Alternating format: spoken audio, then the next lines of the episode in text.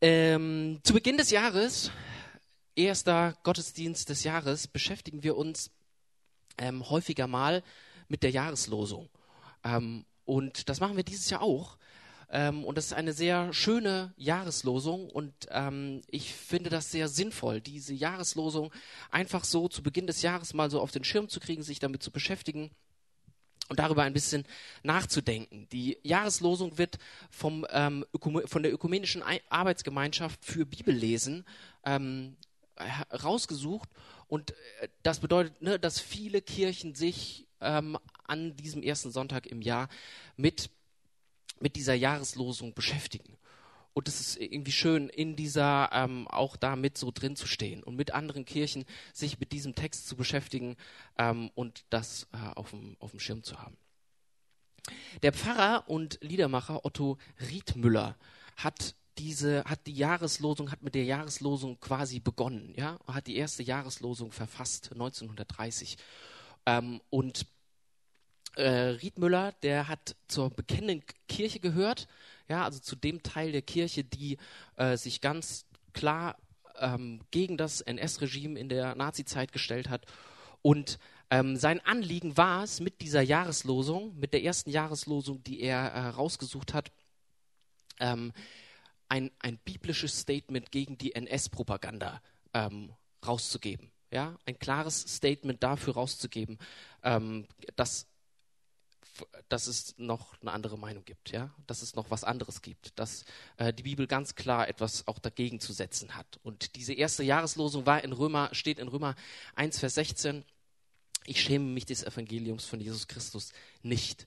Ja, eine, eine sehr bekannte Stelle und eine, die, glaube ich, in dieser Zeit äh, schon auch sehr deutlich gehört wurde als eine klare Prioritätensetzung, ja, als eine klare Ansage für das, was man, ähm, was man, wie, wie Riedmüller diese diese Zeit gesehen hat, wie er, ähm, wie er sich da positionieren wollte. Er, für ihn war klar, was die Richtschnur ist. Für ihn war klar, ähm, dass er sich bei aller Übermacht, die, die politisch da war, dass er ähm, sich an was anderem orientiert hat. Das finde ich sehr inspirierend und das finde ich sehr äh, äh, gut, das vielleicht mal wieder so auf den Schirm zu kriegen, weil so eine Jahreslosung, äh, die ja auch so ein bisschen in die Jahre gekommen ist, ähm, so ein bisschen so eine Tradition hat, ah, wir beschäftigen uns Anfang des Jahres mit der Jahreslosung, okay, äh, kann man ja irgendwie so machen. Dann wird die Jahreslosung vielleicht so ein bisschen weichgespült, ja, so ein bisschen pastellig, dachte ich, ja. Irgendwie so, ah, da wird irgendwie ein schöner Hintergrund gesetzt und dann ähm, setzt man da so die Jahreslosung drauf und es sieht irgendwie auch total schön, also ist ja auch kuschelig, ja, ist irgendwie weich und ähm, fühlt, sich, fühlt sich gut an. Also sieht ja auch schön aus. Also nichts gegen das Motiv und so, aber man hängt sich gerne irgendwo hin, sieht äh, ja irgendwie auch hübsch aus, vielleicht im Büro und, und äh, sieht halt auch äh, gemütlich aus. Und das wird aber irgendwie der, dieser Bedeutung nicht gerecht. Ne? Auch dieser Geschichte, dieser Historie wird das ja der Jahreslosung ähm, nicht so ganz gerecht. Das ist einfach so ein bisschen weich und kuschelig und äh, pastellig halt irgendwie. Ähm, so darzustellen. Und die Jahreslosung, die steht da unten schon. Ähm, ich mache das mal auf einen anderen Hintergrund, weil es ist irgendwie ein bisschen irritierend. Ähm, suche Frieden und jage ihm nach. Ja? Also ähm, ich finde das eine, eine großartige Jahreslosung und eine Jahreslosung, die Losung, die sehr gut in dieser Riedmüllerschen Tradition steht, ja, eine klare Ansage zu machen ähm, und eine klare Orientierung äh, zu bieten, auch für das, was uns vielleicht umtreibt, für das, was, was politisch läuft, für das, was uns aber auch äh, persönlich ähm, angeht. Suche Frieden und jage ihm nach. David formuliert das in, ähm, in diesem Psalm 34, Vers 15. Das ist der zweite Teil in Vers 15. Und äh, David formuliert das äh, da in einer Stelle, da in diesem, in diesem Psalm, während er selbst unter Verfolgung und unter Angriff leidet. Ja? Er als Thronanwärter, als äh, Nachfolger von, äh, von Saul war, äh, stand ziemlich unter Druck, Druck, ja, und musste um sein Leben fürchten. Und in diese Situation hinein formuliert er diesen, diesen Text, diese Aufforderung, dieses ähm, existenzielle Bedürfnis in der Situation, in der er sich befunden hat, nach Frieden, ja, danach, dass er nicht mehr um sein Leben bangen muss. und das hat sich ja nicht so richtig verändert. Ja? Das ist irgendwie was, was wir sicher jeder noch so formulieren würde, dieses Bedürfnis nach Frieden. Ob das jetzt individuell ist für, für deine Lebenssituation oder in den großen politischen ähm, Zusammenhängen. Bedürfnis nach Frieden. Ähm, ich möchte, dass diese Jahreslosung ähm, mich motiviert. Ähm, mich motiviert, wieder das Ziel Gottes mit seiner Schöpfung in den Blick zu kriegen. Das wieder in den Blick zu kriegen, was, was das Leben ausmacht. Und auch das äh, wieder auf mein tägliches Leben so zu übertragen, das mit meinem täglichen Leben abzugleichen. Ich möchte handlungsfähig bleiben ähm, und mich nicht äh, von, von so einer Übermacht, von, ähm, von Negativem, was mich, was vielleicht täglich so auf mich einströmt, mich nicht davon ähm, irgendwie lähmen lassen, sondern mich aktivieren lassen, ja, und möchte mich neu motivieren lassen, ähm, dem Frieden nachzujagen, ihn zu suchen. Den, den wir hier im Gottesdienst feiern, der wird ähm, nicht ohne Grund Friedefürst genannt. Schon, schon äh, vor seiner Geburt wird er als derjenige bezeichnet, der sich für die einsetzt, die unterdrückt werden, die genau darunter leiden, wenn andere äh, Macht ausüben diesem bekannten Magnifikat.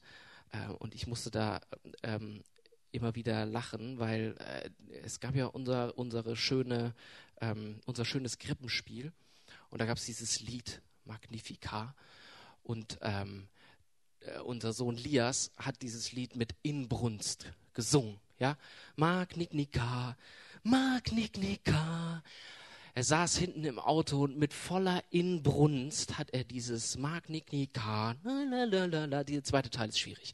Ja, den hat er weggelassen, aber Magniknika, das werde ich auf jeden Fall sehr im Gedächtnis behalten. Mit seinem Kommen, was wir an Weihnachten feiern, ähm, ist, ist Frieden, ist Frieden angebrochen. Ja, und Maria kündigt diesen Frieden an. Und mit seinem Leben mit seinem Sterben macht er den Anfang dafür, dass Versöhnung möglich wird. Und er gibt uns ähm, in seinem Handeln den Auftrag, dass wir wieder Botschafter der Versöhnung werden.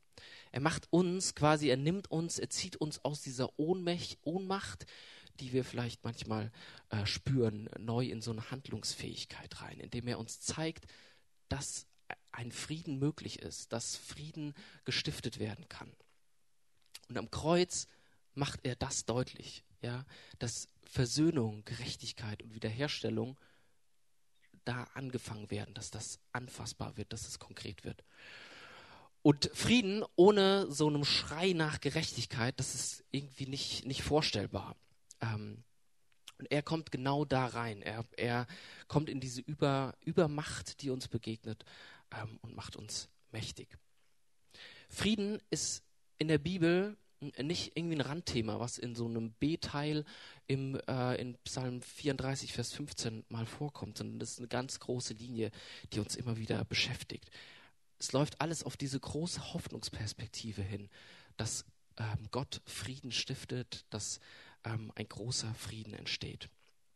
David formuliert diesen Vers ähm, ja in dieser, in dieser Aufforderung und ähm, mit diesen zwei Worten, die einem so äh, irgendwie ein bisschen äh, herausfordernd, finde ich. Suchen ist jetzt nicht was, wo man sagt, oh cool, suchen, da habe ich richtig Bock drauf. Ja, also äh, was verbindet man mit Suchen? Man hat einen Schlüssel verloren, sein Handy verloren ähm, oder irgendwas anderes. Suchen ist nicht gerade was, wo man denkt, so, oh yeah, da habe ich richtig Bock drauf. Jagen, hm, gibt es irgendwie auch viele Begriffe, die einem danach, äh, die, die einem einfallen, die ziemlich negativ sind.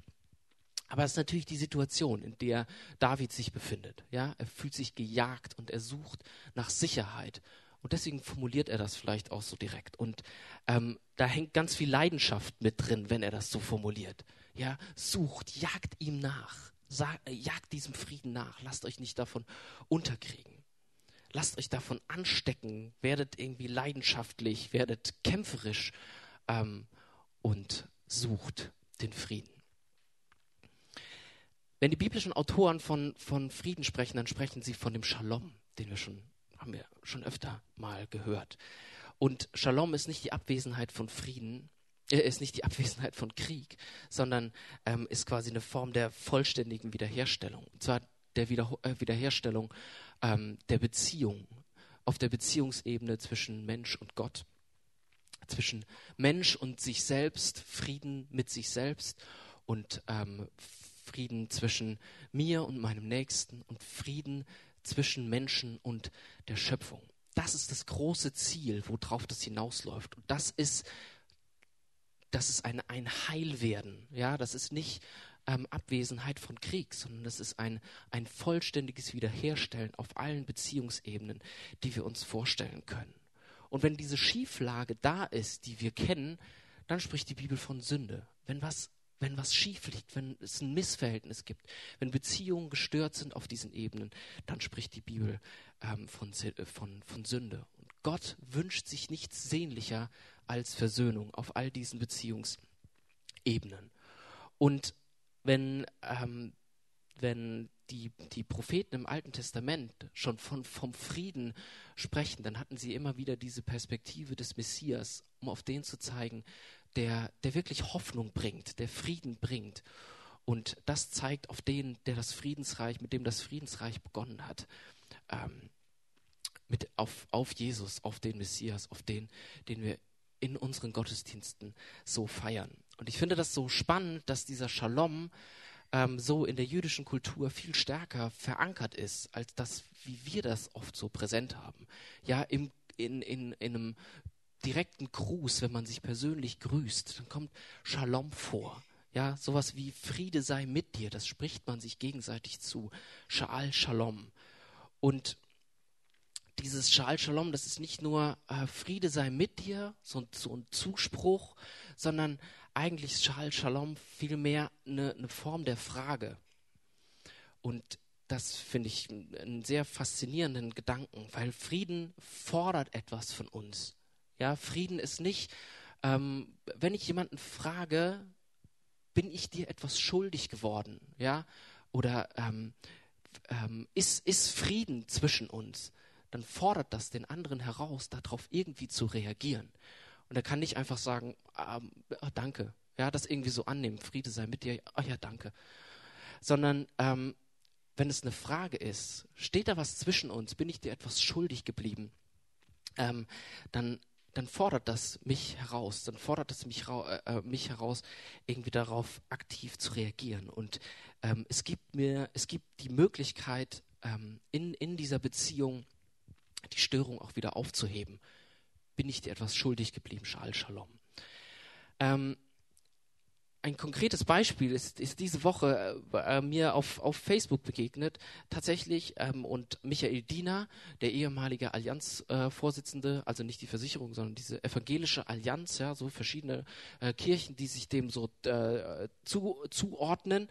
Ähm, und Michael Diener hat eine Situation beschrieben, ähm, dass er in einem Streitgespräch war mit, mit einer Person und sicher kommt das häufiger mal vor, ja, also er hat sicher an Stellen auch eine sehr deutliche Meinung und äh, kann die auch vertreten, ähm, hat ein bisschen Köpfchen und kann sicher gut diskutieren. Und es gab diese Situation, dass er mit jemandem diskutiert hat ähm, und ähm, es ging so hin und her und die Argumente wurden so ausgetauscht und dann war irgendwie klar, also es war natürlich ein externer Termin, okay, ich muss meinen Zug kriegen, sorry, wir müssen das jetzt abbrechen an dieser Stelle, ich muss zum Bahnhof muss den Zug nehmen.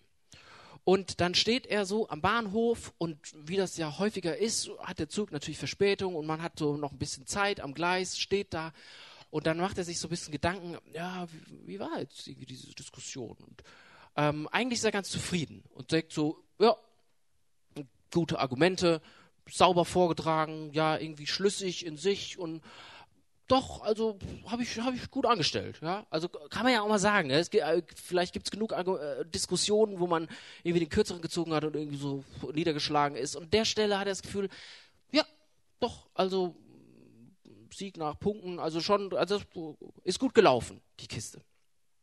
Er steht am Gleis und dann rappelt sein Handy und eine unbekannte Nummer. Er denkt sich, naja, gut, Zug hat wahrscheinlich noch länger Verspätung. Also gehe ich irgendwie ran, geht ans Telefon und diese Person ruft ihn an, mit der er gerade diskutiert hat. Und nicht um weiter zu diskutieren, sondern um tatsächlich so eine Frage zu stellen. Bin ich dir was schuldig geblieben? Ähm, ich hatte das Gefühl, wir sind irgendwie nicht, nicht gut auseinandergegangen. Irgendwie ist da was zwischen uns geblieben. Und das hat ihn sehr berührt. Und ich fand das, finde es eine sehr spannende äh, Erzählung, das so vielleicht so konkret auf den, auf den Schirm zu kriegen an dieser Stelle. Worum ging es eigentlich da? Ja, und was, was ist vielleicht äh, da passiert? Man, äh, Diskussionen sind super. Manchmal ist Streit auch wichtig, so, ne? Ist nicht alles, muss nicht immer alles, ähm, alles nett sein. Aber äh, worum ging es da an dieser Stelle? Ist, ist da was in, auf der Beziehungsebene kaputt gegangen? Man kann, man kann sich inhaltlich auf jeden Fall unterschiedlicher Meinung sein.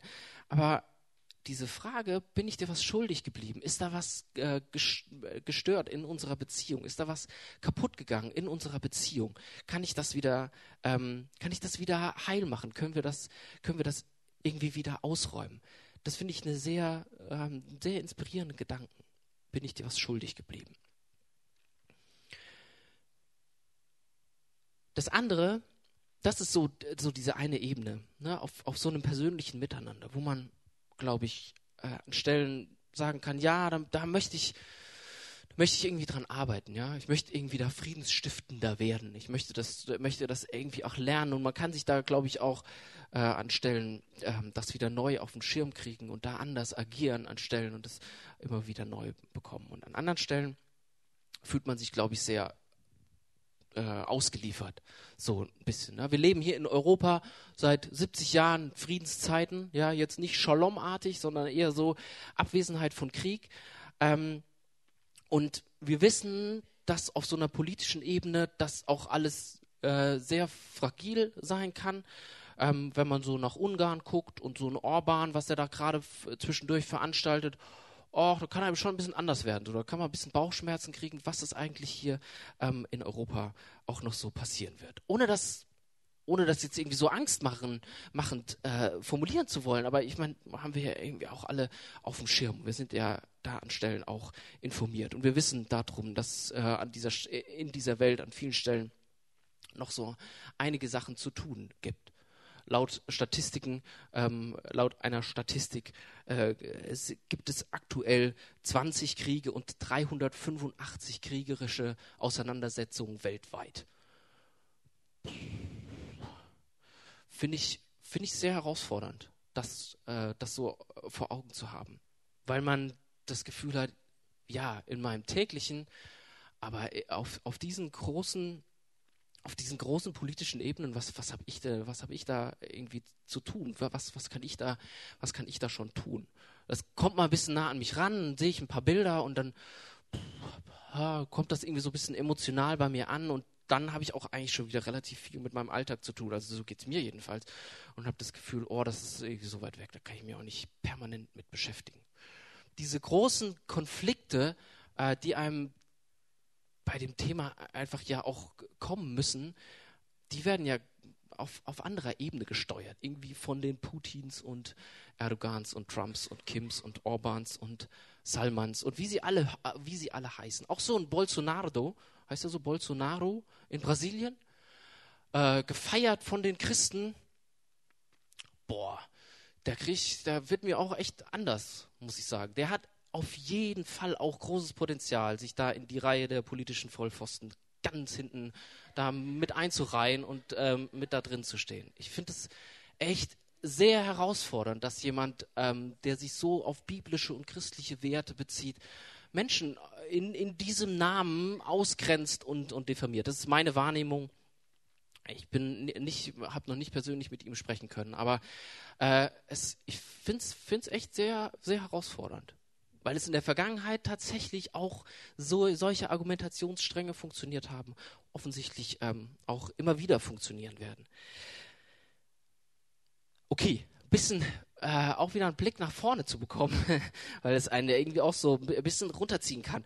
Ähm, das, was manche Leute da anrichten, ähm, auf der anderen Seite müssen wir uns vielleicht mit den Leuten beschäftigen, die sehr inspirierend ähm, Gegenpol gesetzt haben und die es geschafft haben, in so einer gewaltfreien Tradition tatsächlich Wandel anzustoßen und tatsächlich was zu verändern ähm, in, in dem, äh, wie, sie, wie sie agiert haben. Und wir haben hier zwischendurch, äh, fällt der Name Martin Luther King äh, schlicht, weil das, glaube ich, so eine, so eine Person ist, die, die unglaublich inspirierend ist, ähm, wenn, wenn wir uns damit beschäftigen, was es heißt, gewaltfrei gewaltfreien Widerstand und damit tatsächlich Wandel anzustoßen, der ähm, sehr, sehr grundlegend sein kann. Und in diese Tradition möchte ich mich stellen und auf die Leute, an den Leuten möchte ich mich ähm, zwischendurch orientieren. Und trotzdem sind da diese Systeme und sind diese, äh, diese Strukturen, äh, denen wir uns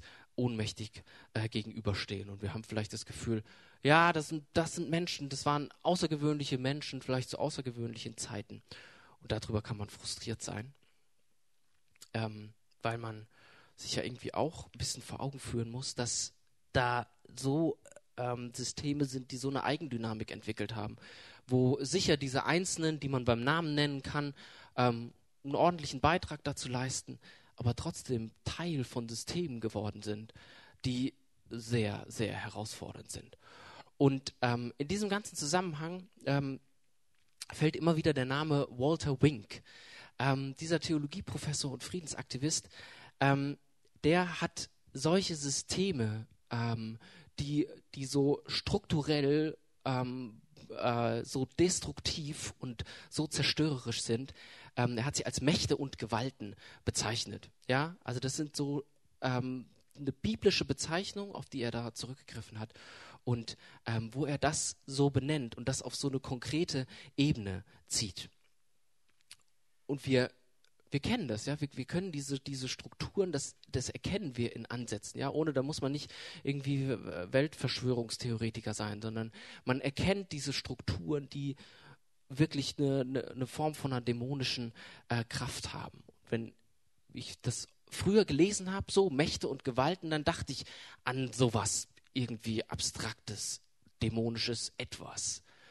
Und ähm, durch, diese, durch diese Beschreibung von Walter Wink, Mächte und Gewalten als solche Eigendynamiken, solche Systeme, so Strukturen, die aufgebaut sind, die tatsächlich etwas unglaublich Destruktives haben, ähm, etwas Dämonisches tatsächlich ähm, haben, wird es für mich so ein bisschen anfassbarer oder ein bisschen klarer. Das ist nicht nur irgendwie so eine abstrakte Ebene, die irgendwo stattfindet, sondern es sind tatsächlich solche, solche Strukturen. Und das Wichtige und das Schöne und das Hoffnungsvolle daran ist, dass die Bibel immer wieder auch diese, dieses Mächte und Gewalten aufgreift und in Kolosser 2, Vers 15 ähm, wird sehr schön, sehr deutlich beschrieben, äh, was Christus mit diesen Mächten und Gewalten macht. Er hat die Mächte und Gewalten ihrer Macht entkleidet und sie öffentlich zur Schau gestellt und über sie triumphiert in Christus. Ja, das passiert mit den Mächten und Gewalten. Christus hat darüber triumphiert. Er zieht sie in die Öffentlichkeit, ja? Er zieht sie raus aus so einem irgendwie abstrakten Raum, sondern Christus zieht es in die Öffentlichkeit und sagt, ähm, dass es das gibt und dass er das überwunden hat und dass er sie ja, fast lächerlich macht. Ja, er stellt sie zur Schau. Am Kreuz passiert genau das. Ähm, es wird es wird offenbart und es wird entmachtet. Ja, es nimmt, es wird diese diese Macht, diese Übermacht ähm, wird wird entmachtet. Am Kreuz geht es nicht nur um die Rettung meiner individuellen Seele, sondern es geht um eine Überwindung dieser Ohnmacht, die wir erleben in dieser äh, Übermacht von Strukturen, von Systemen. Christus hat das überwunden. Wenn wir uns Christus anschließen, dann schließen wir uns dieser Be Bewegung an. Dieser Bewegung, dass wir nicht ohnmächtig sind, dass wir nicht ohnmächtig bleiben. Wie können wir damit umgehen? Wie können wir diese Perspektive, wenn wir das annehmen und sagen, ja, ich, ich genau, ich, ich möchte, möchte das proklamieren, ich möchte das rausschreien, ja, ich möchte das, möchte das deutlich machen. Walter Wink ähm, sagt, Gebet lässt die Luft einer kommenden Zeit in die erstickende Atmosphäre der Gegenwart hineinwehen. Gebet lässt die Luft einer kommenden Zeit in die erstickende Atmosphäre der Gegenwart hineinwehen. Ähm, da kriege ich, krieg ich Gänsehaut, weil ich finde das so, das ist äh, sehr, sehr, sehr gut auf den Punkt gebracht. Und ähm, es macht nochmal deutlich, was für eine Kraft tatsächlich im Gebet li liegt. wenn wir hier Gottesdienst feiern, wenn wir ähm, in Musik anbeten, wenn wir ähm, Jesus groß machen, ja, wenn wir Jesus feiern, dann bringen wir genau das zum Ausdruck. Dann ist es irgendwie auch schön für mich selbst und für mein Seelchen, dann fühlt sich das irgendwie auch gut an. Aber es ist auch eine ganz klare Kampfansage an das, was uns irgendwie äh, zu übermannen scheint. Gebet bringt es tatsächlich äh, in unserem Leben zum Ausdruck, dass wir nicht halt nicht hilflos oder kraftlos sind. Ähm, mein Gebetsleben ist durchaus ausbaufähig. Ja, ich weiß nicht, wie, wie das dir, dir geht, aber ähm, ich kann das schon zwischendurch mal wieder hören, was da für eine Kraft auch drin liegt und ähm, was für eine Bedeutung da drin liegt, das zum Ausdruck zu bringen in dieser, in dieser Welt, das zu sagen, das als Kampfansage auch so zu verstehen. Gegen, gegen das, was, was mich selbst ähm, immer wieder zu übermannen scheint und auch was diese großen Systeme so betrifft. Wir wollen als Gemeinschaft die Friedensbotschaft von Jesus verkörpern. Vielleicht hat das schon mal jemand von euch gelesen. Irgendwo. Wir haben da mal was formuliert und das steht hier drin. Wir wollen als Gemeinschaft die Friedensbotschaft von Jesus verkünden. Das sehen wir als Gemeinde als einen ganz zentralen Auftrag an. Das sehen wir als etwas äh, sehr Zentrales an.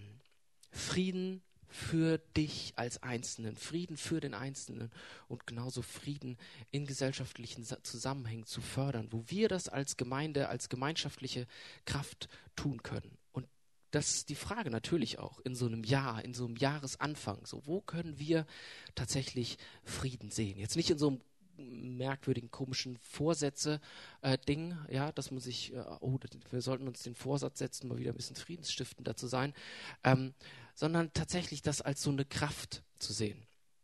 Diese Woche habe ich wieder Radio äh, gehört und ist ja immer Anfang des Jahres, ne, die Fitnessstudios, die haben so richtig Hochkonjunktur und machen dann so Sonderangebote. Bis 31.01. jetzt anmelden, fit werden fürs neue Jahr. Ja, also da werden die Vorsätze so ange, angetrieben. Jedenfalls, ähm, es geht darum, das tatsächlich wieder auf den Schirm zu kriegen und vielleicht das immer wieder wach zu halten. Wir wollen Friedensbotschafter sein. Wir wollen Friedensbotschafter in Bremen sein. Wir wollen ähm, in unserer konkreten Umgebung das irgendwie auch umsetzen und wollen das mit der Kraft, die wir als Gemeinschaft haben, äh, tun. Und wir wollen das genauso auch so verstehen, wenn wir Gott anbeten, wenn wir, wenn wir beten und ähm, das zum Ausdruck bringen, diese Macht, die wir sehen und gegen die Ohnmacht, die uns immer wieder ähm, äh, trifft. Und wir wollen das zum Ausdruck bringen, nicht ähm, um so einen Herrschaftsanspruch zum Ausdruck zu bringen, sondern in dieser Hoffnungsperspektive. Wenn Menschen sich ähm, mit dem Frieden beschäftigt haben, Aktivisten geworden sind, Bewegungen angestoßen haben, dann haben sie das auf sehr unterschiedlichen, in unterschiedlichen Regionen dieser Welt gemacht ähm, und ähm, äh, haben das auf verschiedene Weisen gemacht.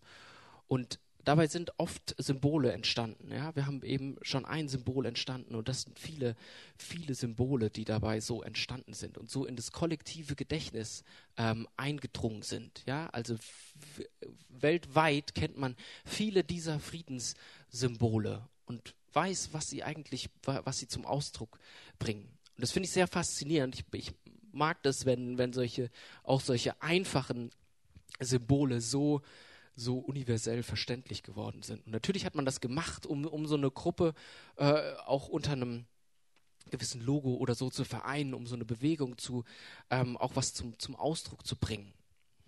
Ich hoffe, ich habe äh, kein Symbol äh, vergessen. Das sind so die, die äh, bekanntesten, die mir so eingefallen sind. Morgen ist wieder Alltag und da kann das einem ja auch äh, schnell wieder, wieder so ein bisschen wegrutschen. Und ähm, vielleicht hattest du das Privileg, zwischen den Jahren ein bisschen Urlaub zu haben, dich ein bisschen ausruhen zu können. Morgen geht es wieder los. Ja, die Lehrer unter euch sind, glaube ich, ein oder zwei Stück. Ähm, die äh, morgen geht Schule wieder los. Ja, das Lotterleben hat ein Ende.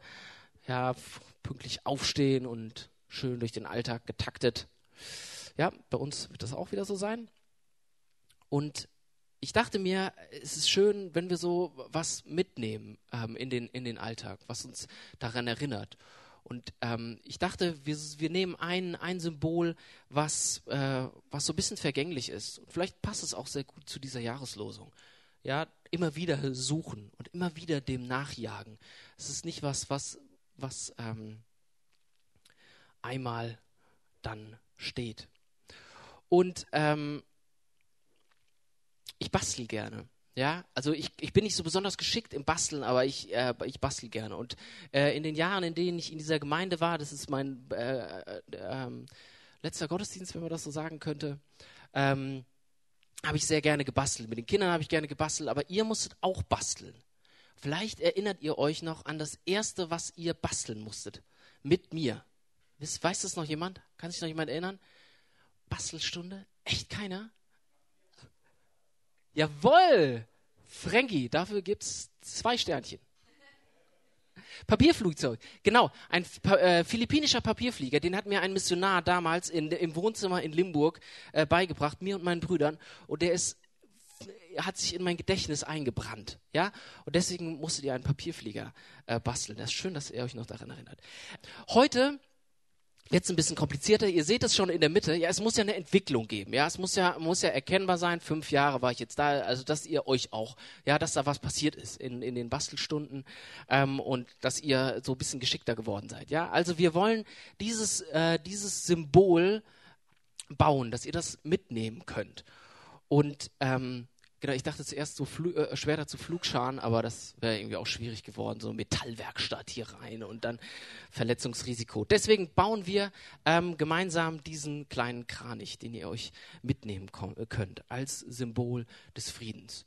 Und vielleicht verzweifelt man daran so ein bisschen. Ne? Also ich habe es probiert und es ist schon auch ein bisschen herausfordernd. Ähm, und vielleicht ist das ein gutes Symbol für das, äh, für, den, für den Frieden. Ja, man braucht manchmal ganz schön viel Geduld und vielleicht auch mal jemand anderen, der sagt so, hm, probier das mal vielleicht so. So gemeinsam zu suchen, sich gemeinsam auf den Weg zu machen, ähm, das, das so hinzubekommen. Das mit dem Frieden und vielleicht auch das mit den Kranichen. Ja? Okay. Vielen Dank äh, für euer Zuhören. Ich möchte äh, noch beten und dann bekommt ihr die Kraniche äh, die ihr dann äh, basteln dürft und euch dabei auch unterhalten dürft. Jesus, ich danke dir so äh, für diesen Gottesdienst. Ich danke dir, dass wir dich an dieser Stelle groß machen können. Ich danke dir, dass du derjenige bist, ähm, der uns als Gemeinde hält, der uns als Einzelne hält und sieht und ähm, sich daran freut, dass wir mit dir unterwegs sind. Wir wollen dich groß machen im, im nächsten Jahr, in der nächsten Woche, in dem, was uns begleitet, in dem, wo wir, ähm, wo wir sehr herausgefordert sind, ähm, dass, dass du derjenige bist, der unser Leben hält. Der Friede Gottes, der höher ist als alle menschliche Vernunft, bewahre eure Herzen und Sinne in Christus Jesus im nächsten Jahr, in der nächsten Woche, in all euren Bezügen. Amen.